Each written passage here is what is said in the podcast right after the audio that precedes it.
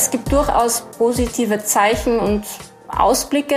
Gut die Hälfte der IPOs in den letzten Jahren in Frankfurt kam aus der Tech-Szene. Mit der Aufstockung auf den DAX 40 im Herbst gibt es da vielleicht bessere Chancen, dass wir mehr Tech sehen werden.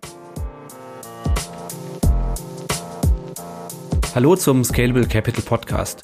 Der DAX ist gerade 33 geworden. Am 1. Juli 1988 wurde der Index zum ersten Mal berechnet. Stand damals 1163 Punkte. Davon sind wir mittlerweile ja weit entfernt. Allein dieses Jahr gab es schon mehrere neue Höchststände. Wir wollen aber heute nicht drüber spekulieren, wohin sich der DAX bis Ende des Jahres noch bewegen könnte, sondern wir werfen einen Blick auf folgende Fragen. Wie ist der DAX heute mit seinen aktuellen 30 Mitgliedern aufgestellt? Welche Möglichkeiten haben Anleger, die in den deutschen Aktienmarkt investieren möchten und es nachhaltig tun wollen? Und welche Veränderungen steht in Kürze im DAX an? Darüber spreche ich mit Sophie Turner von BlackRock. Sie ist Spezialistin für nachhaltige Indexprodukte und sitzt in London. Hallo Sophie. Hallo Nico, freut mich dabei zu sein. Sophie, du bist äh, ja international für nachhaltige Indexprodukte zuständig bei BlackRock, richtig? Ja, genau. Also ich bin äh, bei BlackRock Sustainable Product Specialist äh, für ETFs, für den europäischen Raum primär. Also äh, Produktspezialistin für alles, was ähm, nachhaltige Indexprodukte betrifft. Das fängt bei der Produktideensammlung und Produktentwicklung an und geht dann in die Vermarktung hinüber, beziehungsweise in die Unterstützung für unseren Betrieb in den jeweiligen europäischen Ländern. Wir schauen ja jetzt heute speziell mal auf Deutschland. Und ich habe es ja schon angesprochen, den DAX. Im ersten Quartal 2021 haben die DAX-Konzerne mit 42 Milliarden Euro vor Steuern und Zinsen ja mehr Gewinn gemacht als jemals zuvor. Und auf der anderen Seite gab es ja auch schon Stimmen, die haben den DAX mal als Industriemuseum verspottet, ne, mit Blick auf die Zusammensetzung. Da ist relativ viel Fertigung drin, wenig Tech wird dann kritisiert. Wie gut steht denn das Oberhaus der deutschen Börse heute da? Ja, also das stimmt natürlich aus derzeitiger Sicht. Ähm, SAP und Infineon waren lange Zeit die einzigen Tech-Schwergewichte. Äh, vor kurzem kam der Essenslieferservice Delivery Hero dazu. Trotzdem ist es absolut überschaubar. Die Gründe dafür sind vielfältig und haben auch mit der Struktur der deutschen Wirtschaft zu tun, die in den letzten Jahrzehnten äh, historisch vor allem im Autosektor bei Industriegütern Werte heben konnte. Diese Technologien sind jedoch vom starken Wandel geprägt äh, und die Frage, ob Europa bzw. Deutschland mit Innovation aus China und den USA mithalten kann, ist da mit Sicherheit wesentlich. Außerdem ist die deutsche Wirtschaft stark mittelständig geprägt. Äh, Technologieinnovationen sind in Deutschland oft in kleinen Familienunternehmen zu finden und seltener bei Börsengiganten. Aber es gibt durchaus positive Zeichen und Ausblicke. Zum Beispiel sind eine Reihe von Börsengängen tatsächlich in dem Tech-Segmenten in Deutschland gut die Hälfte der IPOs in den letzten Jahren in Frankfurt kam aus der Tech-Szene. Somit sollten mit Sicherheit auch zukünftig mehr und mehr Tech-Unternehmen in die weiteren DAX-Indizes, also den MDAX und natürlich auch den Tech-DAX teil. Aber bisher hat sich an der Zusammensetzung des DAX in den letzten Jahren nicht so viel verändert, da der DAX 30 wirklich nur die größten deutschen Unternehmen abbildet. Ähm, mit der Aufstockung auf den DAX 40 im Herbst gibt es da vielleicht bessere Chancen, dass wir mehr Tech sehen werden. Mhm. Also das heißt, ne, der, der DAX ähm, bildet ja, steht für 80 Prozent der Marktkapitalisierung der börsennotierten Unternehmen in Deutschland. So und das sind eben dann die 30 sehr großen, die im DAX drin sind, heißt aber nicht so, wie ich dich verstehe, ne, dass in Sachen Digitalisierung hierzulande nichts stattfindet, nur eben oft in kleineren Unternehmen. Genau, richtig. Jetzt ist ja ein, ein weiteres großes Zukunftsthema und äh, habe ich ja schon angesprochen in meiner Anmoderation, äh, neben Tech, Digitalisierung auch Nachhaltigkeit für immer mehr Anleger sehr wichtig. Wie nachhaltig steht denn der klassische DAX 30, wie wir ihn haben, heute da? Also hier ist es, glaube ich, wichtig, den DAX im Zuge der Transformation in eine grünere, kohlenstoffarme Zukunft zu betrachten.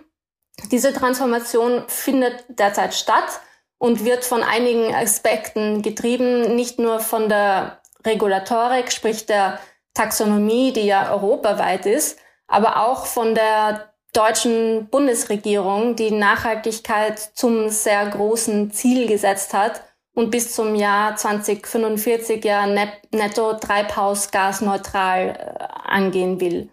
Ähm, der DAX 30 spiegelt natürlich in seiner Unternehmenszusammensetzung auch diese Transformation wider, in, in der sich praktisch alle Unternehmen befinden, aber vor allem auch die großen Unternehmen.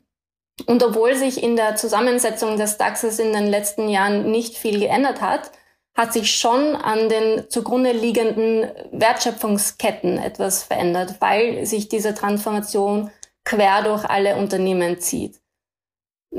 Maßgeblich ist natürlich immer noch vor allen Dingen die Marktkapitalisierung und der Gewinnfaktor. Und das macht es eigentlich so spannend, denn die Struktur des DAXes wird sich ebenso wenig ändern wie die Branchenstruktur der deutschen Volkswirtschaft in den nächsten Jahren. Aber die zugrunde liegende Wertschöpfung wird sich äh, in, in größeren Bewertungsspannen befinden zwischen den Unternehmen, denen die grüne Transformation gelingt und äh, die das vielleicht zurzeit eher noch nicht so in ihrer eigenen DNS genommen haben. Selbstverständlich sind wir auch der Meinung, dass neue nachhaltige Indizes wie der DAX äh, ESG Target auch so eine Art Katalysator in diesem Transformationsprozess äh, in eine nachhaltigere und CO2-ärmere Zukunft, in eine CO2-ärmere Wirtschaft äh, sein kann, denn es soll ja auch ein Anreiz äh, sein für Unternehmen, Teil dieses Index zu werden. Mhm. Du hast jetzt schon den DAX ESG Target angesprochen. Das ist äh, eine ja quasi eine neue DAX-Variante, ne, die die Börsentochter Contigo herausgebracht hat und die in, äh, in die Anleger jetzt auch per ETF investieren können. Das heißt, so wie du schon gesagt hast, ne, am klassischen DAX ändert es per se nichts. Da ist weiterhin die Free Float Market Kapitalisierung das wesentliche äh, Kriterium, aber es gibt jetzt eben ein, ja, eine neue Index-Variante.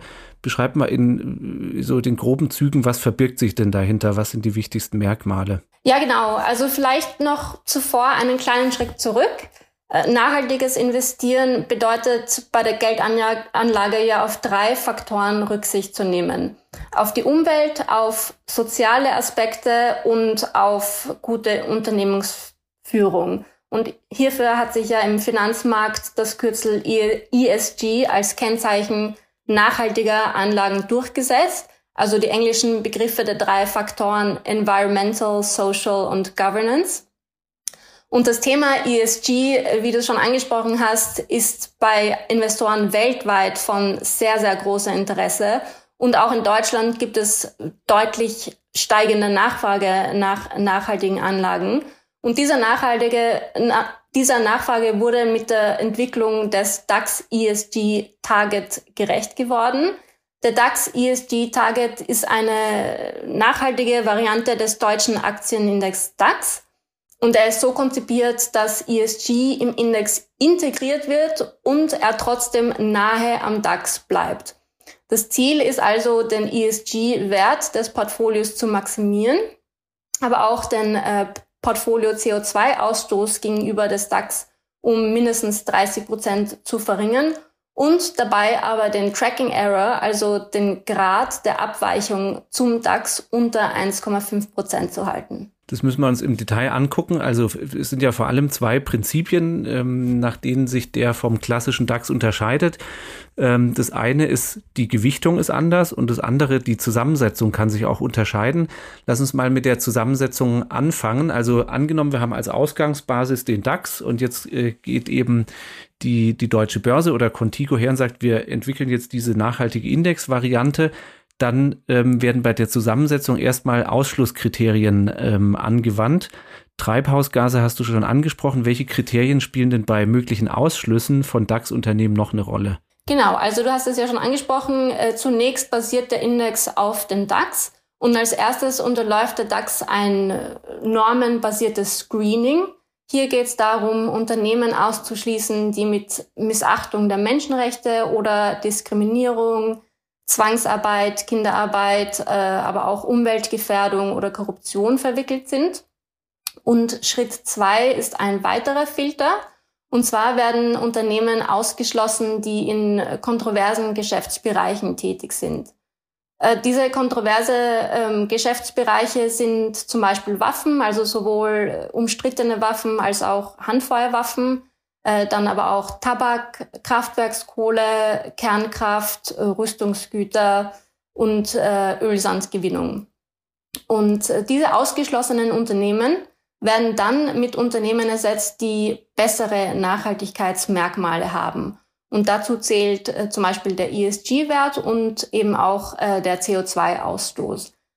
In dem Fall, also der ESG-Wert äh, oder äh, sogenannte ESG-Score, wird ähm, vom unabhängigen und führenden ESG-Research- und Rating-Anbieter Sustainalytics berechnet. Gut, jetzt ähm, im Ergebnis heißt es Stand heute, ne, dass äh, in dem DAX ESG-Target sind drei Unternehmen, die im klassischen DAX enthalten sind, äh, nicht drin. Das sind einmal die ähm, Energieanbieter RWE und E.ON und dann MTU, letztere, weil sie unter anderem auch Flugzeugtriebwerke für militärische Zwecke herstellen. Ne? Und dann die Filter, die du genannt hast, die führen eben dazu, dass diese drei nicht dabei sind. Stattdessen haben wir drin Brenntag, Simrise und Salando. Die stammen aus dem MDAX und TechDAX. Das heißt, ähm, ausgeschlossene Unternehmen werden aus, äh, aus anderen Indizes aus dem DAX-Universum ersetzt. Genau, also wie du richtig sagst, äh, RWE und E.ON werden ausgeschlossen, weil sie äh, äh Kernkraftwerke besitzen bzw. betreiben. MTU, äh, weil es ein Zulieferer für die Waffenindustrie ist. Ähm, und um die 30 Titel dann zu vervollständigen, ersetzt man die mit Titeln aus dem Universum des weiteren H-DAXes. Und der H-DAX besteht aus dem DAX und dem M-DAX und dann noch den, dem Tech-DAX. Und die Unternehmen, die dann äh, mit reinkommen, werden anhand der Marktkapitalisierung und äh, des ESG-Scores identifiziert. Okay, und dann, wenn wir eben die, die Ersatzkandidaten in Anführungszeichen mit drin haben, dann gibt es ja noch einen zweiten Schritt, wo, wodurch sich der, der DAX ESG-Target dann auch noch vom DAX äh, unterscheidet. Und zwar wird die Gewichtung, ähm, also weicht ab. Ne? Also es ist nicht nur die Free Float Market Kapitalisierung, sondern da fließen jetzt noch die von dir angesprochenen ESG-Daten äh, ein. Kannst du es mal beschreiben, wie dieser Prozess, wie man sich den etwa vorstellen kann? Ja, richtig. Also das Besondere dieses Index liegt tatsächlich in seiner Gewichtung weil äh, Unternehmen, die nachhaltiger sind und einen geringeren CO2-Ausstoß auf, ausweisen können, somit eben auch bessere ESG-Merkmale haben, werden im äh, ESG-Target übergewichtet, wohingegen Unternehmen, die weniger nachhaltig wirtschaften, untergewichtet werden. Das heißt, da wird quasi die, die Marktkapitalisierungsgewichtung ein bisschen relativiert dadurch oder kann aufgehoben werden oder sich verändert gegenüber dem DAX. Ja. Genau, richtig. Und deshalb nennt man es einen optimierten Ansatz statt einem marktkapitalisierten Ansatz. Mhm. Kannst du an einem Beispiel sagen, beispielsweise was Branchengewichte angibt, wozu, angeht, wozu diese Neugewichtung führt? Also es werden zum Beispiel Finanz, äh, äh Finanzfirmen übergewichtet, nach, nachdem die meisten höhere ESG-Scores haben und auch einen niedrigeren CO2-Ausstoß. Mhm. Aber generell, äh, also die Gewichtung, ähm, also durch diese Gewichtung wird das äh, Nachhaltigkeitsrating des gesamten Index einfach verbessert. Der CO2-Ausstoß gegenüber dem DAX wird, äh, wie gesagt, um mindestens 30 Prozent verringert. Und das ist eben also wirklich eine, eine Verbesserung konkreter, messbarer Nachhaltigkeitsdatensätze. Und diese Gewichtung führt eben somit dazu, dass der Fonds äh, zu den Faktoren I, S und G besser aufgestellt ist, ähm, was auch eine weitere Form des Risikomanagements ist. Vielleicht nur, äh, um es an Beispiel der Umwelt deutlich zu machen, äh, Klimarisiken sind Investitionsrisiken und Anleger, die ihr Kapital vor möglichen Kapitalverlusten äh, und den Risiken im Folge, in der Folge des Klimawandels besser schützen möchten, ja, für die kann es ratsam sein, Umweltaspekte bei der Anlage zu berücksichtigen, beispielsweise eben in Unternehmen, die nachhaltiger agieren und weniger CO2 ausstoßen. Die äh, von dir angesprochene Kohlen, äh, der Kohlenstoffintensität um mindestens 30 Prozent. Was heißt das jetzt aus Sicht vom Anleger? Ne? Also wenn ich jetzt in den DAX ESG Target investiere per ETF statt in einen DAX, in einen klassischen DAX-ETF. Ähm, also man darf es jetzt nicht so verstehen, dass diese Emissionen durch meine Investmententscheidung tatsächlich verhindert werden, aber ich investiere in einen Index oder ETF, wo durch die Geschäftstätigkeit der darin enthaltenen Unternehmen eben 30 Prozent weniger CO2 ähm, ausgestoßen werden. Ne? So ist es zu verstehen. Mhm, genau. Also die Kohlenstoffintensität ist die gewichtete durchschnittliche Kohlenstoffintensität der einzelnen Unternehmen im Index und misst daher, äh, inwieweit der Fonds kohlenstoffintensive Unternehmen ausgesetzt ist. Also die Zahl entspricht äh, den, den geschätzten Treibhausgasemissionen pro eine Million Euro Gewinn. Und äh, das ist einfach eine Zahl, um auch vergleichen zu können. Äh, also so kann man auch Fonds und in unterschiedlicher Größe miteinander ähm, vergleichen. Und dieses Element der CO2-Verringerung wurde in den Index mit eingebaut, um Anlegern die Möglichkeit zu bieten, den CO2-Fußabdruck ihres Portfolios zu reduzieren und sich somit auch auf diesen Übergang zu einer kohlenstoffärmeren Wirtschaft, äh, um dazu beizutragen. Ähm, ja, für so eine Verringerung des CO2-Fußabdrucks auf Portfolio-Ebene äh, äh, gibt es ähm, natürlich immer mehr Nachfrage und äh, auch wir sehen einen immer äh, größer werdenden Stimmungswandel bei Anlegern, Klimarisiken und ihren äh, Portfolios zu reduzieren. Und deshalb wollten wir auch dieses Element mit einbauen im Index. Das heißt, du hast vorhin mal den, den Punkt äh, schon erwähnt, dadurch könnte ein Anreiz äh, geschaffen werden. Also ist es so zu verstehen, dass äh, dadurch, dass es jetzt diesen neuen Index gibt und Anlegergeld vielleicht verstärkt dorthin ähm, fließt, dass dann Unternehmen dadurch, naja, sich ein Stück weit auch in, in die Richtung gedrängt fühlen, zu sagen, okay, wir müssen auch mehr tun, um unsere ESG-Werte zu verbessern. Ja, das nehmen wir an und äh, hoffen es. Ein Punkt, äh, den hast du auch schon erwähnt, der immer bei nachhaltigen äh, Varianten von klassischen Indizes zur Sprache kommt oder eine Frage vieler Anleger ist, wenn jetzt der nachhaltige Index und ETF stark von seinem Mutterindex abweicht, dann kann sich ja das Rendite-Risikoprofil unterscheiden. Ne? Womöglich ist die Performance auf Jahressicht oder Sicht mehrerer Jahre eine andere oder die, die Volatilität sieht anders aus. Wie sieht denn das beim Vergleich von DAX, ESG-Target und dem klassischen DAX aus und den entsprechenden ETFs drauf? Mhm. Also der, der ESG-Target äh, soll ja so nah wie möglich am DAX orientiert sein. Äh, deshalb ist in der Gewichtungsfunktion für den Index eine Nebenbedingung äh, mit eingebaut, dass der Tracking Error, also die Abweichung zum DAX, so gering wie möglich ist, um maximal 1,5 Prozent abweicht. Aber dazu möchte ich eigentlich gerne noch einen Punkt machen. Und zwar, ähm, viele Anleger unterlegen ja leider immer noch den Trugschluss, dass Nachhaltigkeit zu Lasten der Performance geht. Äh, es hat sich aber jedoch gezeigt, dass nachhaltige Anlagen bessere risikobereinigte Rendite liefern können. Weil wer in Nachhaltigkeit investiert, investiert ja in der Regel auch in Unternehmen mit, äh, äh, die nachhaltigere Businessmodelle haben, die äh, geringeren Reputations- und Klimarisiken ausgesetzt sind, die zufriedenere, produktivere Mitarbeiter haben. Und das alles wirkt sich positiv auf das Risikorenditeprofil aus. Also das sieht man nicht nur bei den meisten Nachhaltigkeitsindizes, ähm, wenn man die mit äh, klassischen Benchmarks vergleicht. Äh, man sieht es eben auch bei dem DAX ESG Target, der äh, ein besseres Risiko-Rendite-Profil hat, äh, historisch gesehen, als, äh, als sein Bruder der, der DAX. Jetzt hast du, äh, haben wir auch schon angesprochen, im September steht ja eine Erweiterung des DAX auf 40 Mitglieder an. Das äh, wird dann, so wie ich dich verstanden habe, auch in dem ESG-Target äh, DAX so nachvollzogen. Und das heißt, dort wird es dann wiederum so sein, ne, in den klassischen DAX kommen zehn neue Unternehmen rein nach den DAX-Kriterien und dann wird man wiederum bei der Erweiterung des DAX ESG-Target drauf schauen, passen die denn da alle rein oder gibt es nach den vorhin besprochenen Kriterien welche, die eben nicht reinkommen und die dann ersetzt werden müssen? Genau, also der, der DAX ähm, äh, ESG Target wird parallel zum DAX 30 ähm, auch auf 40 Titel erweitert und die Methodologie bleibt gleich. Dann zum Schluss noch eine Frage jetzt so mit Blick aufs Portfolio von Anlegern. Ähm, es wird ja sehr viel immer über den Home Bias von deutschen Anlegern gesprochen, also dass die eine sehr starke Heimatneigung hätten. Äh, welche Rolle spielt denn der DAX oder ein DAX-ETF jetzt in einem am besten breit, weltweit breit diversifizierten Portfolio? Ja, also der DAX äh, hat natürlich eine große Bedeutung für den deutschen Aktienmarkt und ist ein wichtiges Abbild der deutschen Wirtschaft.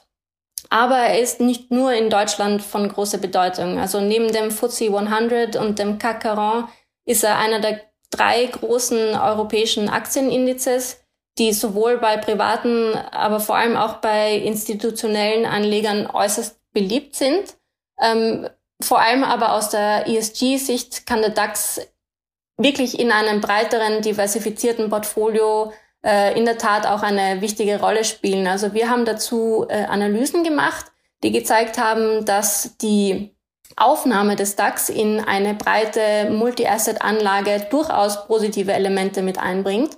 Also zum Beispiel ein fünfprozentiger Teil eines breit diversifizierten Portfolios, das sowohl aus Aktien als auch aus Anleihen besteht, kann aus ESG-Sicht den äh, ESG-Score um zwei Prozent erhöhen, wenn man den traditionellen DAX hinein, äh, mit hineinnimmt und um äh, sieben Prozent, wenn man den DAX ESG-Target mit hineinnimmt.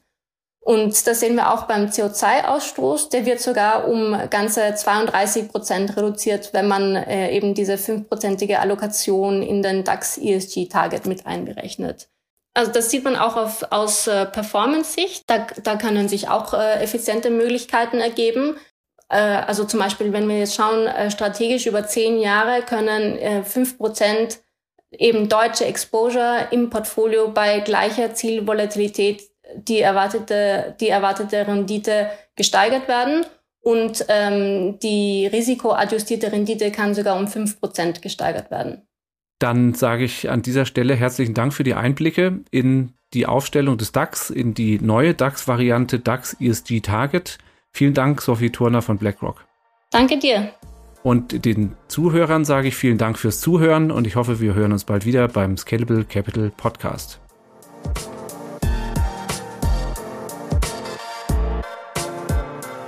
Scalable Capital Vermögensverwaltung GmbH erbringt keine Anlage-, Rechts- und oder Steuerberatung. Sollte dieser Podcast Informationen über den Kapitalmarkt, Finanzinstrumente und oder sonstige für die Vermögensanlage relevante Themen enthalten, so dienen diese Informationen ausschließlich der Erläuterung der erbrachten Dienstleistungen. Die Kapitalanlage ist mit Risiken verbunden. Bitte beachten Sie hierzu die Hinweise auf unserer Internetseite.